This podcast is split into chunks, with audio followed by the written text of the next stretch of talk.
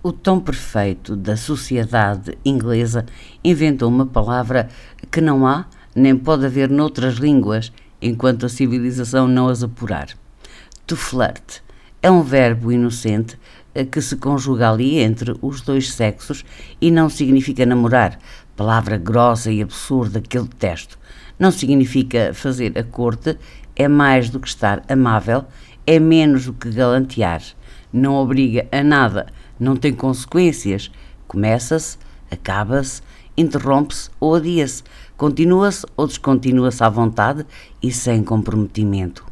Eu flertava, nós flertávamos, eles flertavam.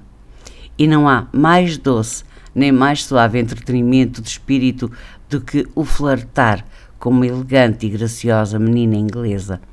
Com duas é prazer angélico e com três é divino in Viagens na Minha Terra, de Almeida Garrett.